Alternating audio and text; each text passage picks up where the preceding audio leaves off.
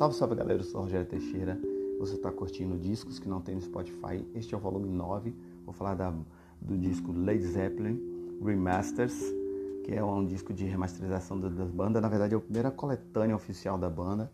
Esse disco é de 1990 e as músicas foram escolhidas por Jimmy Page, certo? Então, assim, eu conheci o disco através daquele disco de 1961, que tem um velho na capa, não tem o nome da banda, não tem nada que meu tio tinha ficava olhando, porra, como é que uma banda lança um disco e não faz um comercial do nome e tudo mais? Aí meu tio só fazia rir, ele olhava e ria, e eu não entendia porquê. Aí fui ouvindo uma música, outra, e eu achava aquela coisa assim, tem algo de, de, de estranho nessa banda, tem algo de fantástico nessa banda. E quando eu comecei de verdade a curtir rock, a ouvir bandas de rock, eu simplesmente fiquei fascinado por esse som. E eu fui na loja, o primeiro disco que eu comprei do Led Zeppelin foi esse, que é uma é uma, a coletânea oficial e não tem no Spotify. É uma pena que não tem no Spotify porque é uma boa iniciação para quem quer conhecer, na verdade, essa, esse monstro que é o Led Zeppelin.